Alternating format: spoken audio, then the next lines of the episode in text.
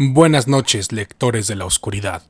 Esta noche les contaremos un relato de una de nuestras seguidoras, el cual estoy seguro que les encantará. Así que sin más, los dejo con esta historia que, hasta el momento, no había querido ser escuchada. La anciana de la ventana. Hola Dan. Antes que nada, quiero felicitarte por tu canal.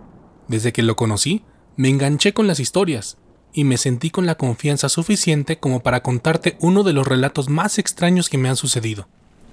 Mi historia ocurrió en la colonia Narvarte, en la Ciudad de México. Yo trabajaba en esa zona en una agencia de publicidad, por lo que llegaba desde temprano y en muchas ocasiones salía bastante tarde de trabajar, por lo regular después de las 10 de la noche. Es decir, que prácticamente vivía en ese trabajo, pues solo llegaba a mi casa para dormir y prepararme para el siguiente día. Te explico esto porque cuando es así, por lo regular ya conoces a todos los vecinos y trabajadores del lugar. Por ello, para mí era común ver a la anciana de la ventana, como yo solía llamarla. La primera vez que vi a la mujer fue un lunes por la mañana, cuando iba rumbo al trabajo. Recuerdo que iba caminando por la banqueta con mis audífonos puestos cuando de pronto, de mi lado izquierdo, vi de reojo a una persona que estaba de pie, asomándose por su ventana. La verdad es que llamó bastante mi atención, porque en un inicio me dio la impresión de ser un maniquí, pues estaba totalmente inmóvil, mirando hacia el frente. Pero cuando volteé la mirada para verla con detenimiento, me di cuenta que en efecto, era una mujer de edad avanzada. Al verla me dio la impresión de que quizá estaba enferma, o que padecía de sus facultades mentales, por lo que me detuve y le dije, Buenos días, señora, ¿está bien? ¿Necesita ayuda?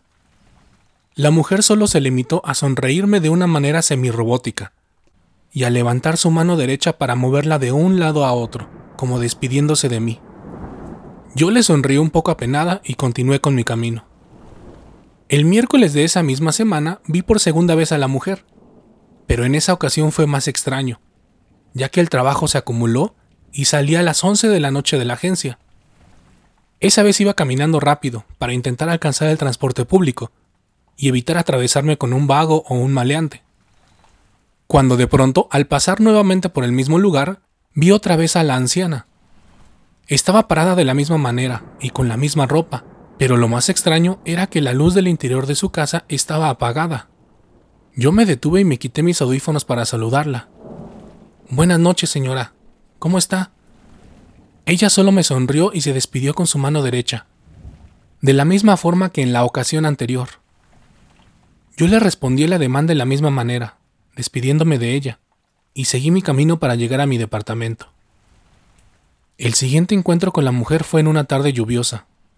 En esa ocasión, yo regresaba de mi hora de la comida, pero la lluvia era tan fuerte que esperé un poco justo afuera de la ventana donde veía a la mujer, ya que la construcción de su casa tenía un pequeño techo que era perfecto para resguardarse de la lluvia.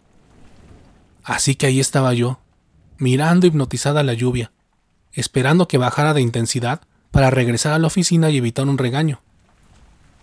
Cuando de pronto, una voz en mi espalda me dijo, Bendita agua, con ella nos da recreo nuestro Señor. Yo volteé de inmediato, completamente apenada, pues me había recargado en la ventana completamente segura de que estaba cerrada. Pero cuando me di la vuelta, vi nuevamente a la mujer, vestida de la misma forma, solo que en esta ocasión tenía un semblante más tranquilo. Incluso su boca dibujaba una tierna sonrisa, mientras que sus ojos estaban totalmente concentrados en el agua que caía del cielo. Buenas tardes, señora. Así es. Bendita agua, aunque está bien fuerte, y no me deja regresar a la chamba, le dije. La anciana se mantuvo mirando la lluvia por un momento más, y después me dijo, La vida huele a tierra mojada, disfrútala. No te estreses por las cosas que son una ilusión. Sus palabras me parecieron muy lindas e incluso acertadas, porque un par de minutos después el aguacero se tranquilizó e incluso se asomó un poco el sol entre aquel cielo nublado, creando una escena que hasta el momento recuerdo cuando cierro los ojos. Gracias, señora, ya me voy. Cuídese mucho, nos vemos pronto, le dije, mientras ella se despedía de mí, moviendo la mano derecha de la misma forma en que siempre lo hacía. Hasta ahí todo era algo normal, ya que la señora de la ventana era una de esas personas que todos conocemos de lejos. Pero todo cambió al día siguiente, cuando a lo lejos vi una familia que estaba metiendo sus cosas en la casa de la mujer, como si se estuvieran mudando. En un principio pensé que eran sus familiares, pero cuando pasé frente a la casa me quedé completamente confundida al ver que la ventana estaba abierta y que tanto el cuarto de la mujer como su casa estaban completamente vacíos y llenos de polvo, como si hubieran estado deshabitados por mucho tiempo. Me quedé parada un par de minutos enfrente de la casa, intentando entender lo que pasaba, cuando de pronto, una de las personas que metía las cosas, un señor de unos 50 años de edad, me preguntó si estaba bien y si necesitaba algo. No, gracias. Es que estaba viendo si veía a la señora que vive aquí, para saludarla. Él se me quedó viendo de una manera extraña y después me dijo, Disculpe, ¿cuál señora? Aquí no ha vivido nadie desde hace un año, cuando mi mamá murió. Cuando dijo eso, sentí un horrible mareo y mi corazón latió tan rápido que pensé que me iba a pasar algo, pues de un instante a otro supe que lo que yo había vivido días atrás no era normal, y mi cerebro sacó conclusiones de inmediato al escuchar las palabras de aquel hombre. Por fortuna, el hombre me acercó una silla y me dio un poco de agua al ver que estaba pálida y mareada. Cuando me tranquilicé un poco, me dijo, Seguramente viste a mi mamá.